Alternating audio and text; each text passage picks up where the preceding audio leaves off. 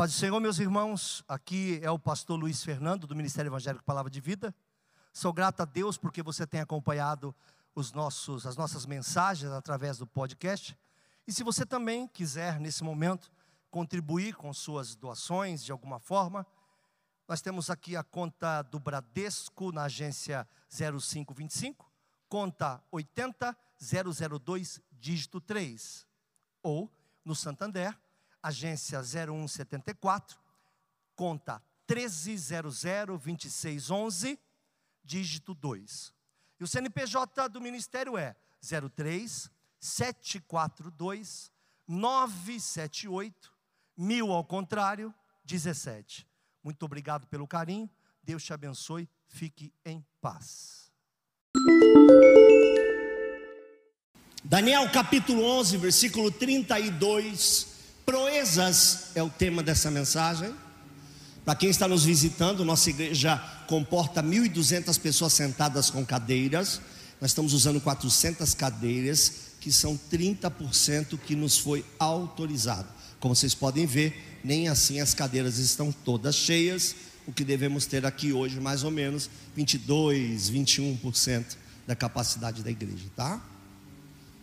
É bom sempre trazer esse cuidado, carinho, satisfação para vocês. Eu vou direto na parte B, que é a parte que eu quero ministrar, se vocês me permitem. Mas o povo que conhece ao seu Deus, não conhece a Deus, conhece o seu Deus, particular, Deus pessoal, privado, povo que conhece o seu Deus, se esforçará e fará proezas. Em outra versão, vai dizer: será forte, se fortificará e fará proezas. Esse texto fala de três situações interligadas. Quando olharmos para as proezas, não podemos deixar de lado tornar forte, esforçar-se, e quando olhamos para se tornar forte ou se esforçar, não podemos deixar de lado conhecer a Deus, porque tudo é resultado do conhecimento de Deus. Eu poderia perguntar para mim mesmo, ou quiçá para você, como você vê o seu Deus? Eu dei uma definição para uma criança, lá na Assembleia de Deus, Ministério dos Santos ainda, quando estava, em que ela me perguntou qual era o tamanho de Deus. E eu disse: Que tamanho você enxerga ele? Aí ele falava: Bem grandão. Eu disse: Esse é o tamanho de Deus. Deus tem sempre o tamanho que você consegue enxergar. Agora, enxergá-lo com o tamanho é uma questão de fé. Se eu tenho um Deus em que enxergo pequeno, incapaz,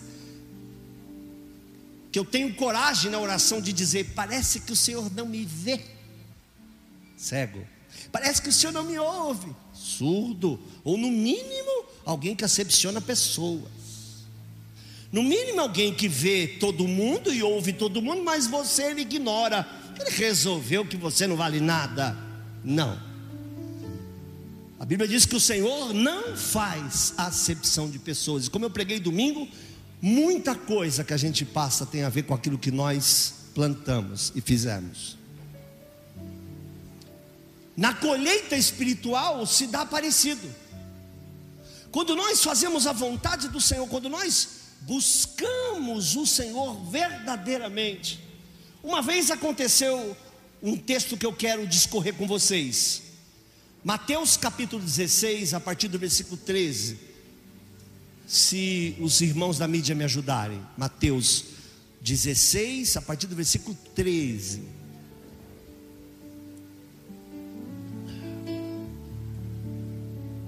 13. Foi mais 10 aí. Chegando Jesus às partes de Cesareia de Felipe, interrogou seus discípulos, dizendo: Quem dizem os homens ser o filho do homem? Era uma curiosidade. Jesus sabia onde ia chegar com esse texto, mas ele pergunta: O que estão dizendo por aí? Vocês ouviram falar de mim? Porque ele queria saber o resultado daquilo que ele estava fazendo. Então ele perguntou: Quem eu sou? Para as pessoas que vocês visitaram, porque eles estavam voltando de terem sido enviados.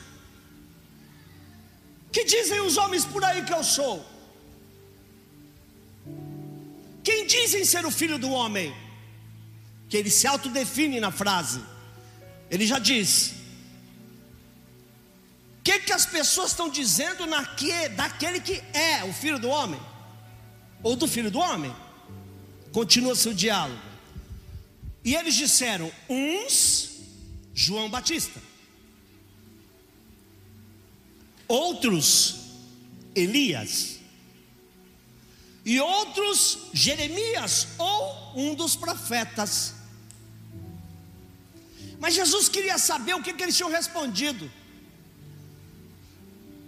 Porque eu digo isso para vocês sempre: tem o que fala e o que escuta. E se alguém escuta sem responder, é cúmplice. Mas e vocês? Em outras palavras, Jesus queria dizer: o que, que vocês respondiam?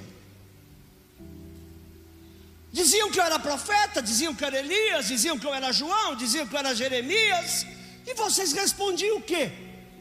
O que é que passa verdadeiramente no coração de vocês? Vocês vivem comigo, me conhecem, andam comigo, são meus discípulos, mas o que está no coração de vocês? Versículo seguinte: Disse-lhes ele: E vós, quem dizeis que eu sou? Olha a resposta. Simão Pedro, Pedro gostava de tomar frente em muitas situações, disse: Tu és o Cristo, o Filho do Deus vivo. Dá uma pausa aí. Jesus ainda não tinha explicitado todos os detalhes. Jesus dizia quem era, mas não tinha uma riqueza de detalhes. Logo, Jesus entendeu que Pedro não poderia ter entendido apenas pelas palavras que já lhe haviam sido ditas. Jesus então diz uma coisa importante, versículo seguinte: Jesus respondendo disse: Bem-aventurado és tu, quer dizer, mais do que feliz. Bem-aventurado, feliz, mais do que feliz, és tu, Simão Bar Jonas. Porque não foi carne nem sangue que te revelou, mas meu Pai está no céu. Traduzindo, parabéns, garoto. Você teve um tempo com Deus. Você conheceu meu Pai. Em algum momento dessa caminhada, você buscou o meu Pai. Em alguma hora, só quem poderia ter dito com essa riqueza de detalhes é um só, e é o que me enviou, é aquele que me conhece. Então eu quero te dizer uma coisa: não é presunção, não é o que você acha. Meu pai falou contigo, eu reconheço a voz do meu pai na tua boca, eu sei que quem está falando é meu pai. Você acabou de ter uma revelação, você é feliz, porque o próprio Pai dos céus trouxe ao teu coração a verdade a meu respeito. Aleluia!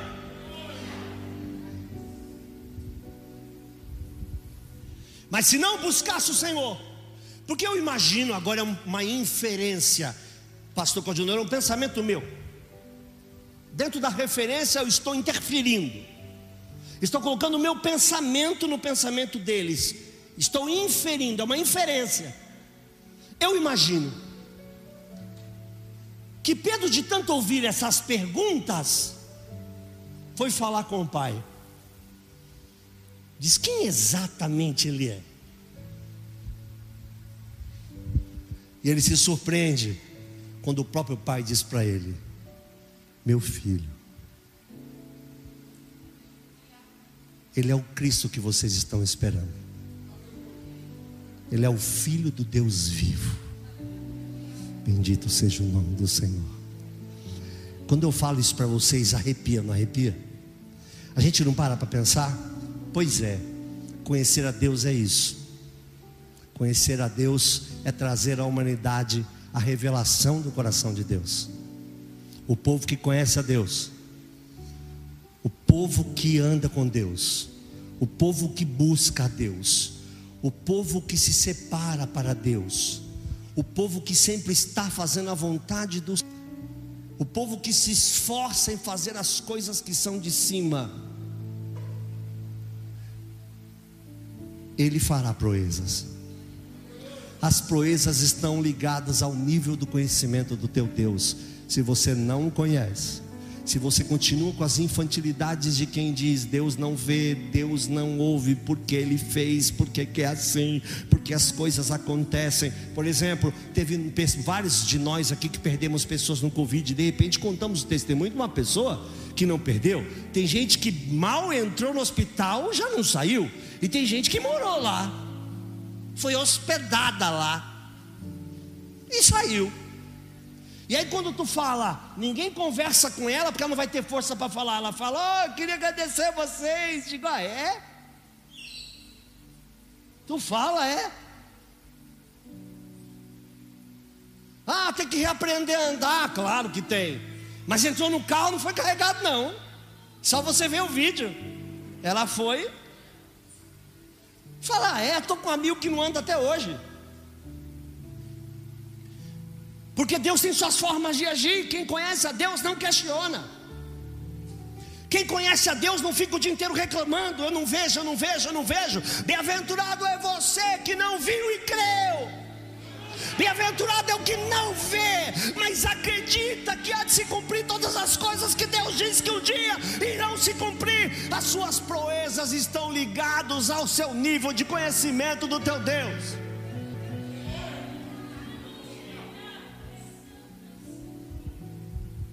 Se não conhece, não tem confiança. Eu estava vendo a Débora ministrar aqui, e ela ministrou em cima de um milagre. E é muito diferente ela ministrar em cima do milagre do que ela ministrar em cima do desejo de um milagre. Quando ela ministrava em cima do desejo de um milagre, ela dizia: Deus pode fazer, Deus pode fazer, vamos profetizar a cura.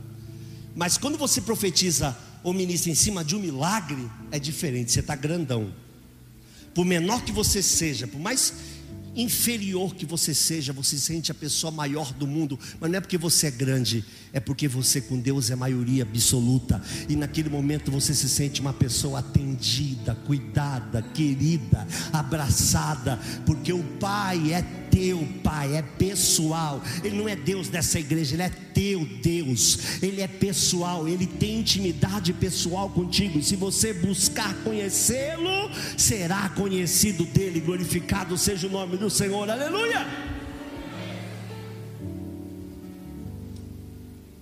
Não é possível querer dar um passo na fé quando eu ainda não dei os primeiros passos na fé.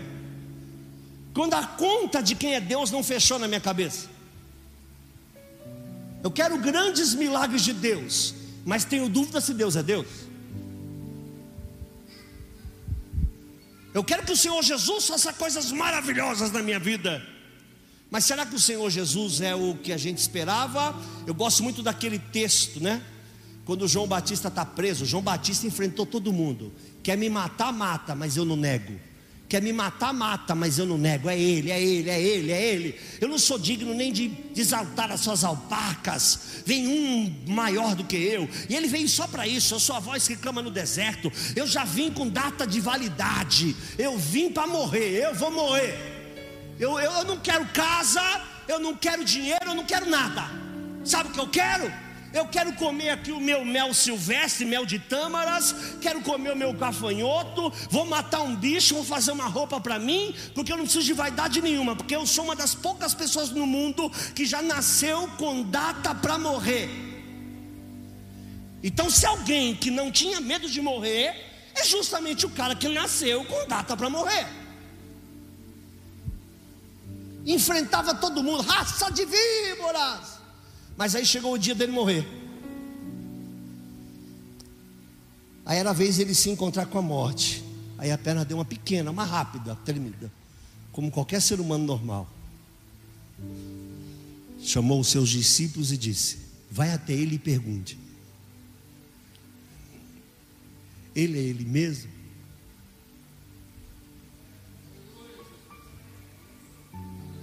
Ou nós esperamos algum outro? Todo mundo tem isso, todo mundo tem isso como uma queda de fé, não foi uma queda de fé. Ele só queria saber se valia a pena morrer porque ele estava morrendo. Ele quis dizer, em outras palavras, Jesus não repreende, porque ele quis dizer: pô, estou morrendo por você, me dá um sinal. Eu vim aqui só para ser ponte para você passar por cima. Eu vim morrer por tua causa, pela causa maior. Jesus disse para ele: ah, avisa para ele. Cego? Cego enxerga. Surdo? Surdo ouve, mas não era isso que ele queria ouvir. Não era isso que ele queria ouvir. Pô, mas ele não vinha para curar só. Aí ele diz: aos pobres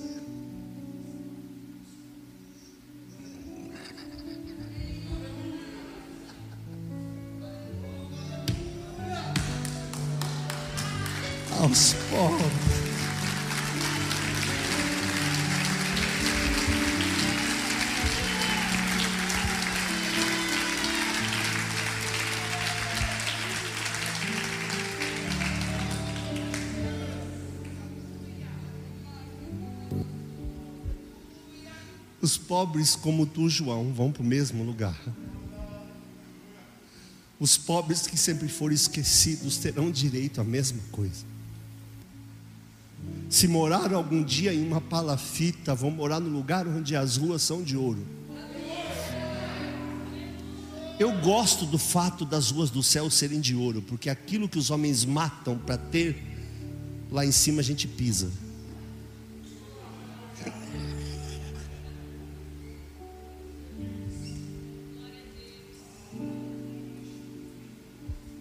Diz para ele que aos pobres é chegado o reino dos céus.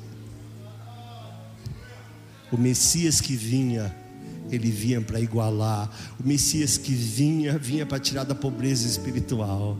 O Messias que vinha, vinha para enxugar toda lágrima. O Messias que vinha, vinha para fazer justiça.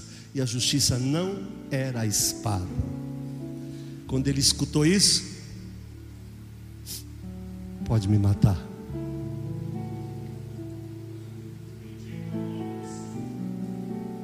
Conhecer a Deus faz toda a diferença.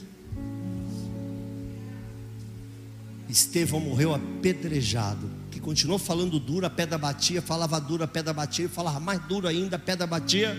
De repente ele abre, olha para cima, os céus estão abertos e ele narra que o Senhor se levanta da sua alta morada. E tem um texto que diz assim: cale-se diante dele toda a carne, porque o Senhor se levantou da sua alta morada. Diz que ele se levantou do trono e só fez assim para Estevão. Estevão ficou olhando para ele. Eis que vejo os céus abertos. Sabe o que era isso? Era o chefe dizendo para ele: Se preocupa. Nada tem poder de te ferir. Nada tem tanto poder assim te machucar. Vem. Entra no gozo do teu Senhor.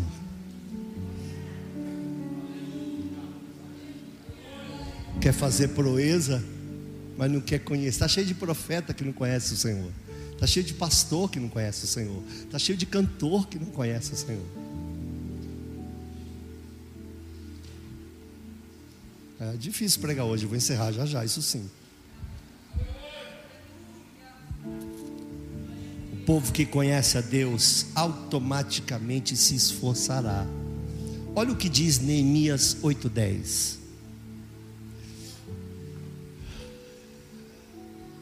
Aliás, falamos sobre esse texto hoje, pastor José. Neemias 8:10.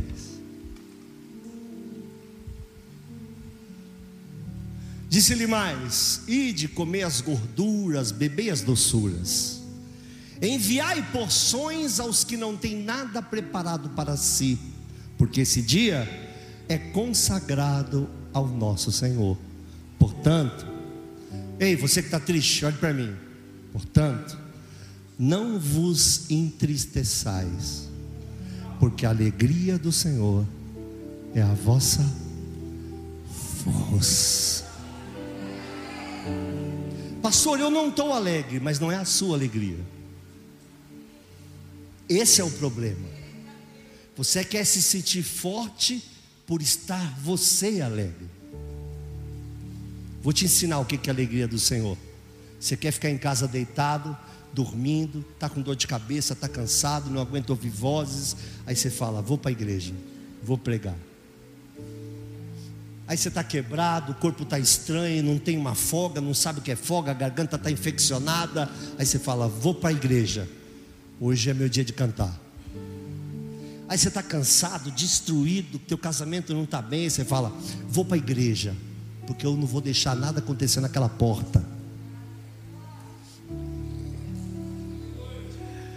A alegria consiste em fazer o Senhor feliz, e fazer o Senhor feliz é fazer a vontade do Senhor. Quando eu busco ao Senhor, eu faço alegria do Senhor. Quando eu sou aquilo para qual eu fui chamado, eu alegro o coração de Deus. Ah, mas, mas é difícil, é uma contradição que eu pregue o Evangelho, irmãos. Quem é mais velho aqui na igreja sabe que eu cansei de pregar o Evangelho com febre, porque eu estava com pneumonia. O que muitos passaram com Covid, não os mais graves, eu passei uma dezena de vezes. E eu falava para minha esposa: Minha esposa, tu vai para o culto? Eu vou, arruma uma roupa para mim. E era muito engraçado que minha esposa me ajudava, porque ela levava a roupa até o banheiro, porque eu não podia ficar nu, porque eu tinha muito frio. E eu começava a espirrar, porque a febre vinha toda hora. Então ela vinha com a roupa às vezes ela falava assim: toma um banho. Eu falo, não tenho força. Ela dizia: eu vou lá no banheiro com você, eu te ajudo a tomar um banho. Vocês nunca ouviram isso? E muitas vezes me abraçava com a toalha.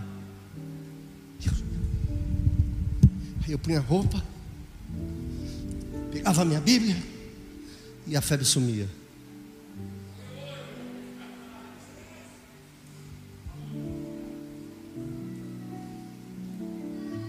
porque o Senhor nos fortalecia, porque Ele entendia. Eu dizia para minha esposa: eu tenho que ir para a igreja, porque se o capeta me ataca, ele sabe que é automático, eu vou contra-atacar. Esquece, eu não vou ficar quieto.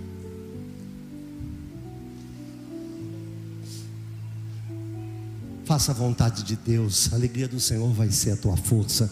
Prega o Evangelho, apesar de conviver com pessoas tão falhas como eu e outros tantos que aqui estão pregue o Evangelho a tempo, a fora de tempo, sirva ao Senhor com proeminência ou sem proeminência, sirva ao Senhor lembrado ou não lembrado, sirva ao Senhor acarinhado ou não acarinhado, sirva ao Senhor visto ou não visto, a força do Senhor virá sobre você, a alegria do Senhor vai mudar a tua história, e uma pessoa forte, ela faz proezas.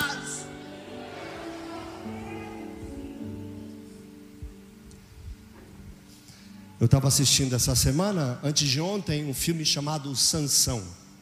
Todos vocês conhecem Sansão e Dalila. Mas esse filme, ah, um filme evangélico? Não. Um filme de Hollywood, né? Porque Hollywood é, usava os filmes bíblicos porque vendiam demais. Ben-Hur e outros tantos.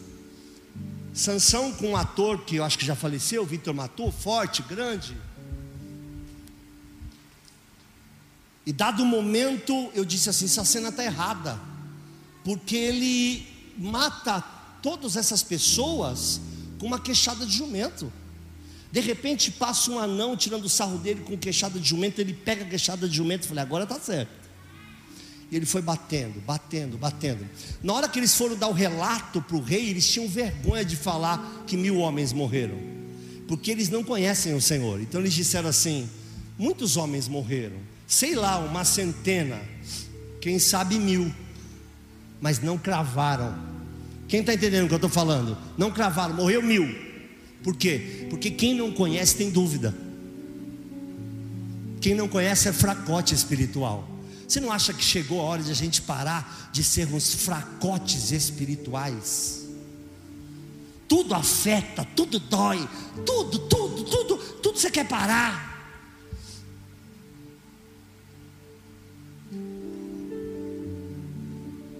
Eu vim para o Evangelho para ser é, o jumentinho que ele montou na entrada triunfal de Jerusalém. Se eu virei pastor, eu estou num lucro danado.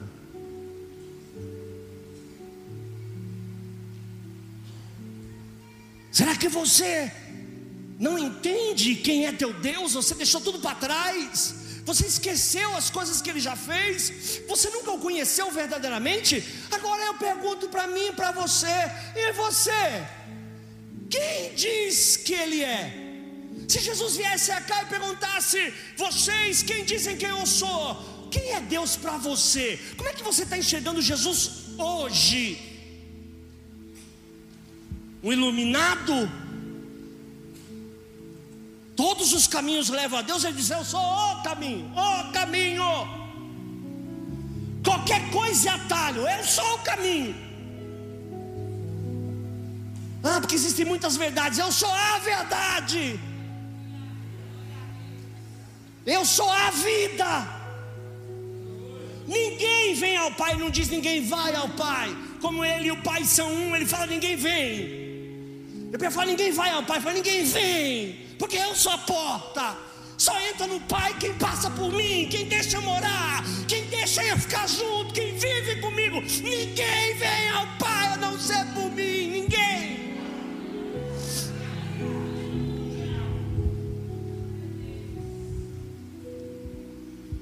Salmo 34, versículos 4 até o sexto, por favor.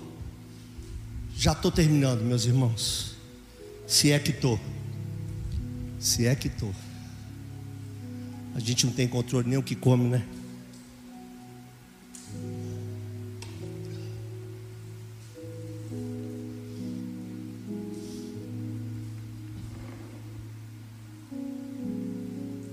Busquei ao Senhor, atenção todos, é um salmo simples que fala muito.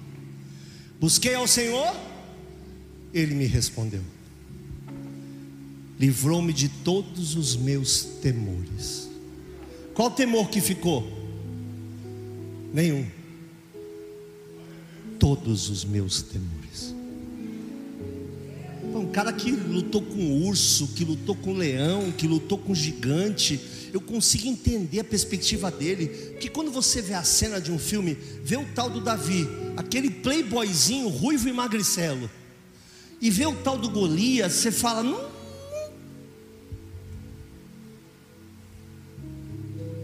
E ele ainda vai pegar três pedrinhas, aí que você se irrita mais, porque parece chocarrice. Mas eu sei o que aconteceu, hein? Já que eu sou louco, eu vou expressar minha loucura. Aí depois você sobe e conserta, tá bom? Pode ser? Deus falou no ouvido dele. O cara tem um elmo de uma dezena de quilos. Qualquer coisa que bater naquela cabeça não derruba ele. Mas tem um buraquinho decorativo. Então aquele pedrão não resolve.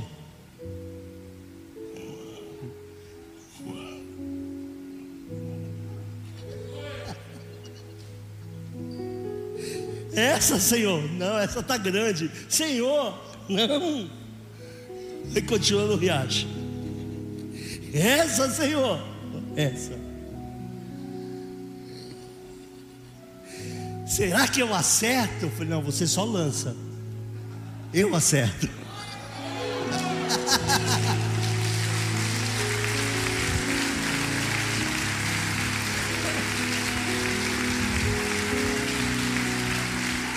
Muitas pessoas que não conhecem o Senhor vão dizer: isso, não, isso é uma história, é uma história com E, não com H. É um conto da carochinha. Como é que vai enfrentar um gigante com pedras? Não, não, só podia ser assim.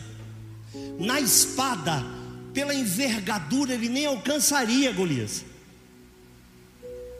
Na lança, ele morreria antes. Sem contar a coraça.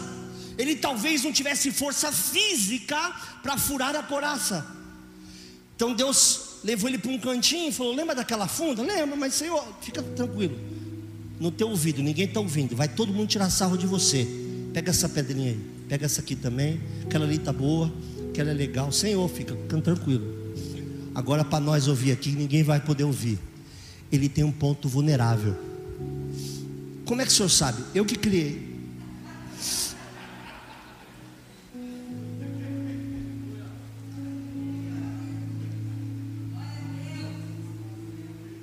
só está vivo por minha causa e só morre quando eu quero também. Então fica tranquilo, ele tem um ponto vulnerável que é no meio da testa. Bicho ruim para tomar pedrada na testa. Só que eu vou fazer o quê? Com a tua pedra eu vou aumentar a força dela. E vai ser como se ele tivesse tomado um tiro na testa. Talvez Davi involuntariamente tenha inventado o revólver.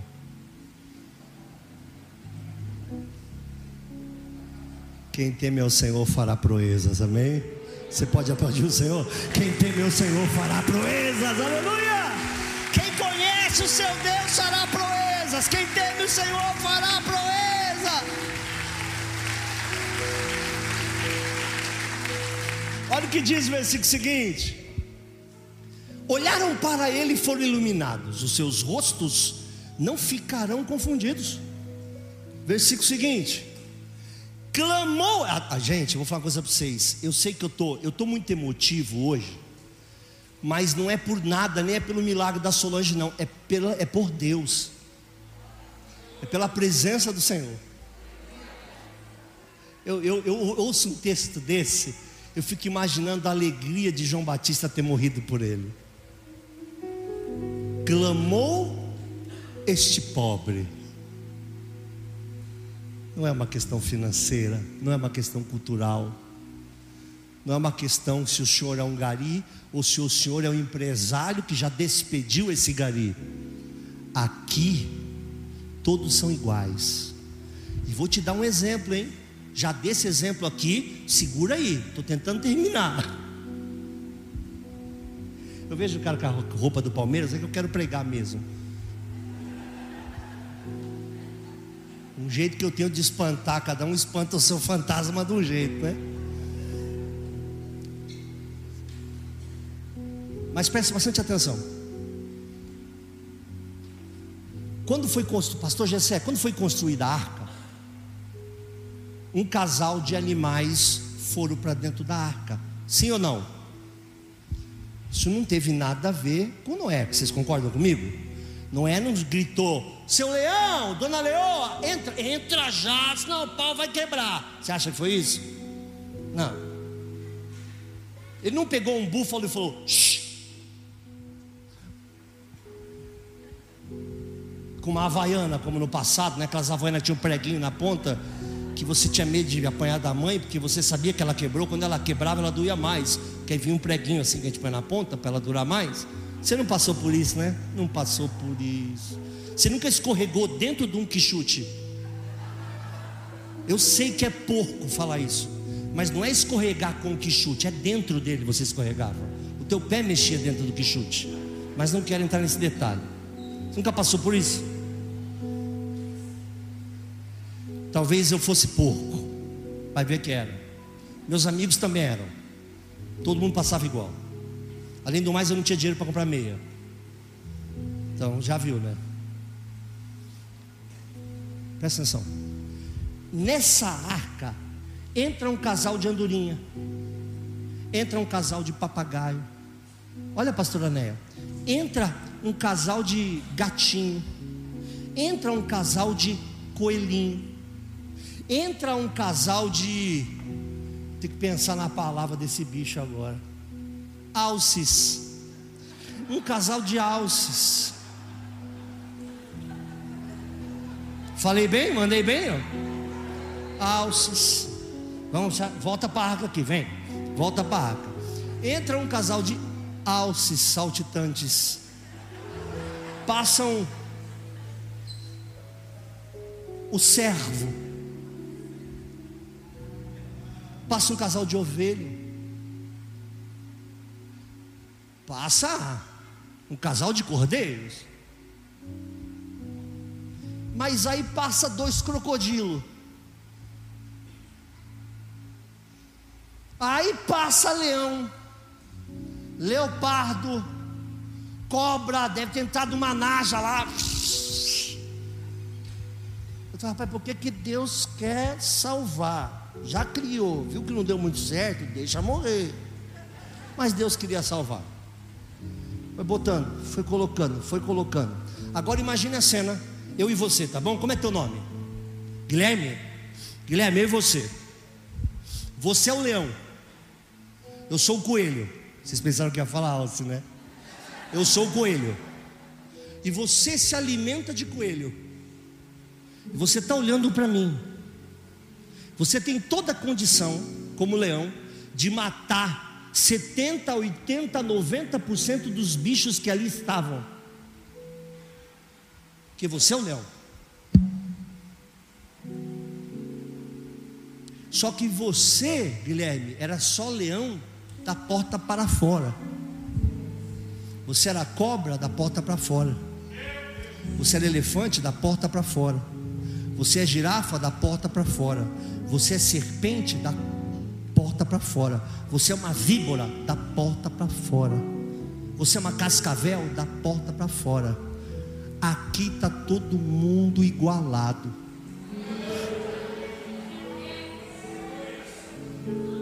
O senhor é rico da porta para fora, o senhor é milionário da porta para fora, o senhor é pobre da porta para fora, o senhor é miserável da porta para fora. Aqui o dono da maior empresa senta do lado do médico, que senta do lado do porteiro do seu próprio prédio. O nome disso?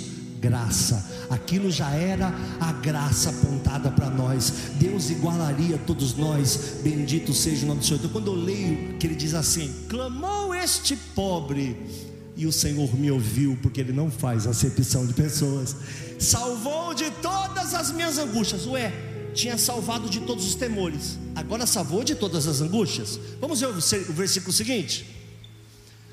O anjo do Senhor acampa-se ao redor do que os temem e os livra. Ele quis dizer o que? Deus dá ordem aos anjos ao teu respeito. Qualquer um pode clamar. Quando você aprender o tamanho do teu Deus, os seus problemas não vão desaparecer, vão perder a força. Vou repetir. Quando você entender o tamanho do seu Deus, os seus problemas não vão desaparecer, eles vão perder a força. Por isso a angústia não é mais angústia e o temor não é mais temor. Você entende? pelo Senhor eu enfrento a morte. Porque no mesmo velório em que as famílias choram a perda do seu morto, é o mesmo velório que alguém canta um hino de louvor e adoração ao Senhor. Amém? Quem é o seu Deus? Financeiramente, quem é seu Deus? Espiritualmente, quem é o seu Deus? Fisicamente, quem é o seu Deus? Quem está comandando a sua vida? Quem você trouxe para um altar e colocou lá dizendo que era Deus, achando que era Deus, louvando como se fosse Deus, mas agindo como se de lá ele não fosse? Quem é o seu Deus?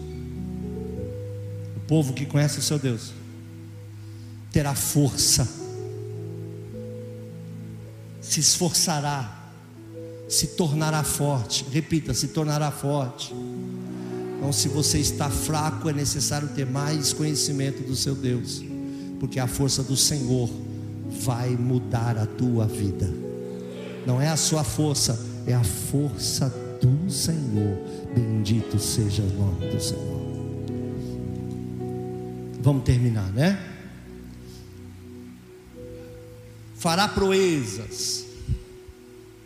Eu, eu, eu, já chorei muito com esse texto, espero que isso não aconteça agora. Ai, como eu gosto desse texto, meu Deus do céu, que texto. Êxodo 14. Todos já acharam o êxodo, com certeza. Se você não achou, você se converteu agora, ou então nem tenta abrir mais. Espera abrir aqui. Né? Você fala para o pessoal, abre Mateus. Ele fala, onde está? Você fala, deixa para lá. Eu leio para você. Não é assim? Até incrédulo sabe que Apocalipse é o último.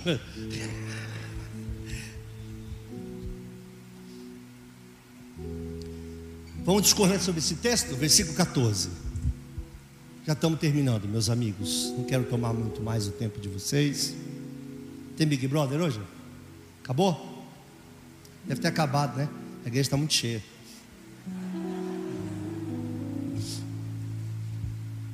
Êxodo 14, versículo 15, por favor, desculpa. Então disse o Senhor a Moisés: Por que clamas a mim? Eu sei que é chato fazer isso, eu estou fazendo de propósito e eu quero. Ah, pastor, senhor está dizendo que é me irritar? É mais ou menos isso, eu acho que eu quero te irritar. Repita comigo: Por que clamas a mim? Deus fez uma pergunta tão inusual que ele deveria ter dito: É, é a mim que deveria clamar. Mas é que tem uma fase em que a gente clama e tem uma fase em que a gente age acreditando naquilo que já clamou. Então tem a fase de orar e tem a fase de executar aquilo pela qual você orou. Estão entendendo? Por que clamas a mim? Diz aos filhos de Israel que marchem, pode andar. Agora, Deus está mandando eles andar para lugar nenhum, né? Lembre-se, faraó atrás, água na frente. Aí quando você parou na água, falou: E agora? Ele falou: Por que você está me chamando? Manda andar. Até vinha catraia, até. Estão é, fazendo um túnel, parece aí, né? Submerso. Eu ouvi, é, parece que estão fazendo um túnel, uma ponte. Eu lembro, tinha seis anos, eu ouvi isso. Estão fazendo, né? Se fizer esse maldito túnel, eu já vou achar que eu vou morrer. Melhor não fazer. Vai ser, sabe, meus olhos viram, seu servo entrega o corpo em paz. Dá até medo se fizerem o túnel aí. Então disse o Senhor a Moisés: Por que clamas a mim? Diz ao povo que marche. Mas a pergunta é: marchar como? O que é que Deus está falando? Como é que marcha? Tem um rio na frente, tem um mar na frente, marcha como? Aí ele diz: Tu levanta a tua vara, estende a mão sobre o mar e fendeu. Fender é cortar. Ele disse para o Senhor Moisés: Pegue a vara que está na sua mão e corte o mar. É possível cortar água? Mas quem conhece o seu Deus se tornará forte e fará proezas. Aleluia! Corta esse mar aí fende-o, para que os filhos de Israel passem pelo meio do mar em seco. Eu já disse isso, eu não tenho muito tempo para falar sobre isso. Todo mundo fala que o mar vermelho abriu para cima, para mim abriu para cima e para baixo. Lambeu o lençol freático. Por quê? Porque quando você passa por um lugar onde foi molhado um dia, você pisa, mina a água de baixo. Mas ele não queria nem úmido. Ele falou: é para passar com o pé em seco. Então abriu para cima abriu para baixo. Pé seco é pé seco. Eu sou. Essa era a ideia do Senhor. Para que passe pelo meio do mar em seco. Versículo seguinte: E eis que endurecerei o coração dos egípcios, para que entrem nele atrás dele, e eu serei glorificado em Faraó e em todo o seu exército, nos seus carros e nos seus cavaleiros. Ele explicou para Moisés o seguinte: Fica tranquilo, que essa mesma rua que eu vou criar, o inimigo vai andar nela. Todo mundo aqui, cooperadores, pastores, ó, essa mesma avenida que eu vou criar, o inimigo vai andar nela. Só que eu não criei para o inimigo. Para você é avenida, para o inimigo é tropeço. Porque o que é teu é teu, o que é para você é para você. O diabo maligno não te toca.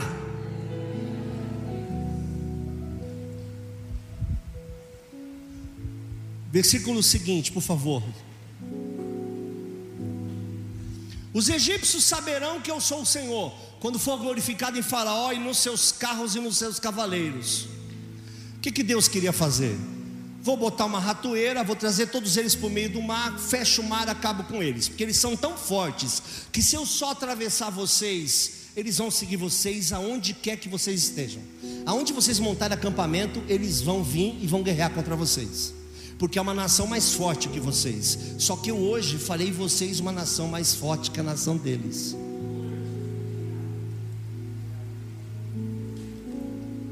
E o anjo de Deus, isso é uma teofania. O que é uma teofania, para quem não sabe? É quando Deus, quando fala o anjo de Deus, quando coloca um artigo definido, o anjo de Deus, se refere a Deus a presença de Deus no momento. Amém? O anjo de Deus ia diante do exército de Israel. se retirou. Olha que interessante. Se retirou e foi para trás. Também a coluna de nuvem se retirou e também se colocou atrás, deixando só o mar como problema. Só que o mar só era problema para quem não conhecia Deus. Para o seu Moisés já não era mais problema, ele já sabia que aquilo ia abrir. Deus falou para ele e que ele ia passar com o pé em seco. Foi para trás. Eu, eu, eu, tento ministrar certas coisas, mas me sinto incapaz. E ia entre o campo dos egípcios e o campo de Israel. Olha só, a nuvem era escuridade para aqueles, e para estes esclarecia a noite. Pausa. A mesma nuvem, quando o egípcio olha, é treva e não consegue enxergar nada. A mesma nuvem, quando Israel olha, é luz, e ele começa a enxergar tudo. Por isso Deus pode fazer tantas coisas ao mesmo tempo, de diversas formas que eu não entendo. Os egípcios olhavam e diziam: Vamos ficar cego com essa escuridão. Israel olhava e dizia: Deus criou uma nova lua, a mesma nuvem, o mesmo Deus, que opera tudo em todos. Bendito seja o nome do Senhor. Então, às vezes na nossa vida, viu irmãos? Para alguns é testemunho de tristeza, e para outros é testemunho de alegria. Deus opera tudo em todos. Amém? Versículo seguinte, para me terminar. E então Moisés estendeu a sua mão sobre o mar, e o Senhor fez retirar o mar por um forte vento oriental toda aquela noite, e o mar tornou-se em seco, e as águas foram partidas. Já ministrei esse pedacinho aqui 50 vezes aqui na igreja. No filme você vai ver que Moisés estende a mão e o mar se abre, amém? Não foi isso que aconteceu. Ele estendeu a mão e a única coisa que veio foi vento. Piorou a coisa. Agora ele tinha o mar na frente, faraó atrás e uma ventania. A Bíblia diz que o vento operou toda a noite. Até que pela manhã o propósito de Deus estava estabelecido. Repito, talvez você não tenha entendido. A Bíblia diz que o vento operou toda aquela noite. Mas pela manhã o propósito de Deus estava estabelecido. O choro pode durar uma noite, mas a alegria vem ao amanhecer. Você pode glorificar o Senhor? Pode durar uma noite, mas a alegria vem ao amanhecer. Aleluia! Pastor, minha vida está um vento. Você sabe se é para bem ou para mal? Quem sabe esse vento está arrastando para longe muita porcaria que não devia estar tá aí. Quem sabe esse vento não está colocando as coisas no lugar? Ah, mas eu não vejo nada, só estou vendo vento. É o vento que Deus mandou para estabelecer todo o processo pela qual você do outro lado em seco cantará o hino da vitória. Aleluia.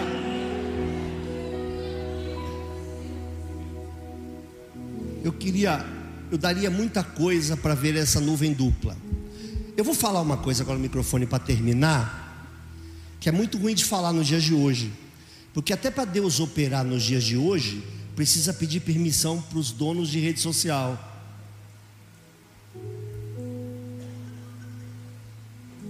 Nós somos ao monte, eu, Gerso e Alvino. Nós íamos sempre no monte, era chamado de Monte Xixová, lá na Praia Grande. E nós fazíamos campanha de 21 dias lá. Num sábado, Alvino nos convida para ir para o monte. Nós estamos indo para lá. Ele falou: Não, não, não. Hoje é sábado, é dia de balada. Vamos para Ilha Porchá? Que no meio daquelas pedras lá vai estar tá todo mundo se pegando. A gente vai lá para orar na cara dura. E quando os caras estiverem tudo se pegando lá, a gente desce e profetiza que Deus é Deus. A cara do Alvino, essas loucuras. Eu fui de carona. Começamos a descer as pedras, descemos as pedras, tinha uma pequena poça de água, como se fosse uma pequena piscina, e ninguém orou. Tudo aquilo acendeu, virou luz, virou sol. Onde a gente pisava acendia. A gente jogava água para o alto, ela acendia. A gente jogava água, água uns nos outros, ela acendia. Na saída do monte, nós fomos urinar e a urina acendeu. Fomos visitados pelo Senhor. E você fala isso, esses donos do evangelho que tem hoje, que muitos não têm experiência nenhuma com o Senhor, mas querem desacreditar as suas experiências. Estou pouco me lixando para os senhores, para ser bem, para ser bem realista, ser muito realista. Eu vou morrer. Eu jamais vou esquecer o que eu vi. Nós não oramos, não teve oração, porque a gente sentou, cada um sentou numa pedra, com o pé dentro da água, tiramos o sapato, e os nossos pés todos acesos, e aonde a gente colocava o bumbum estava aceso, e a gente só chorava. Deus não falou nada, Deus não usou profeta, Deus, gente, Deus não respondeu nossas orações porque não teve oração. Nós tínhamos um propósito que não foi atendido. Ele só a única coisa que eu entendo que ele fez aquela noite foi sentar do nosso lado e só dizer assim, sem abrir a boca: "Tô aqui. Minha graça te basta."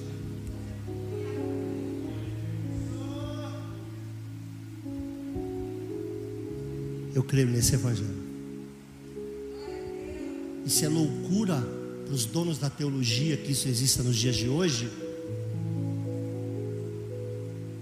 Que pena. Os três estão vivos. Gerson já veio aqui na festa do Espírito Santo. O Alvino eu não sei cadê. Não sei se o Alvino está vivo. Mas nós vivemos isso com Deus, sem abrir a boca. Gente joga, ficamos brincando de criança. Nunca me senti tão infantil jogando água pro alto. Aí jogava água na cara dele, brilhava, caía aquela luz toda, jogava na minha. Cheio de água do mar, voltamos com o cabelo todo arrebentado, era água do mar. Pastor Luiz, o que é isso? Não sei.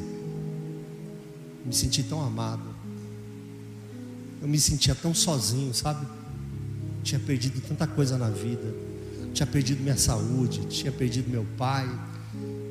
Rapaz, eu me sentia tão mal, tão doente, me senti tão feliz. Naquele momento eu me senti o homem mais amado do mundo. Quem vai tirar isso de mim? Quais são os temores e os terrores que a gente vem a passar que pode tirar essas coisas da gente? Por isso, o povo que conhece o seu Deus se tornará forte e fará proezas. Quero convidar você a estar de pé.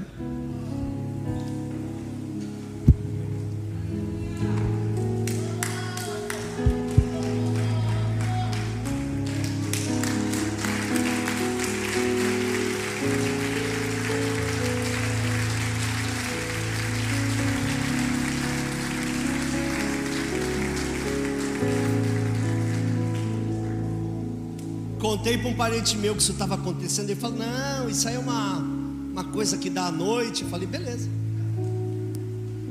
Peguei um galho aceso, pus no meu carro. No carro ele apagou.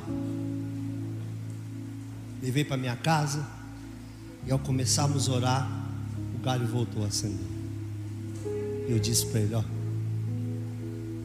dentro de casa, com as luzes apagadas irmão da Neia. Então, trouxe um presente para você.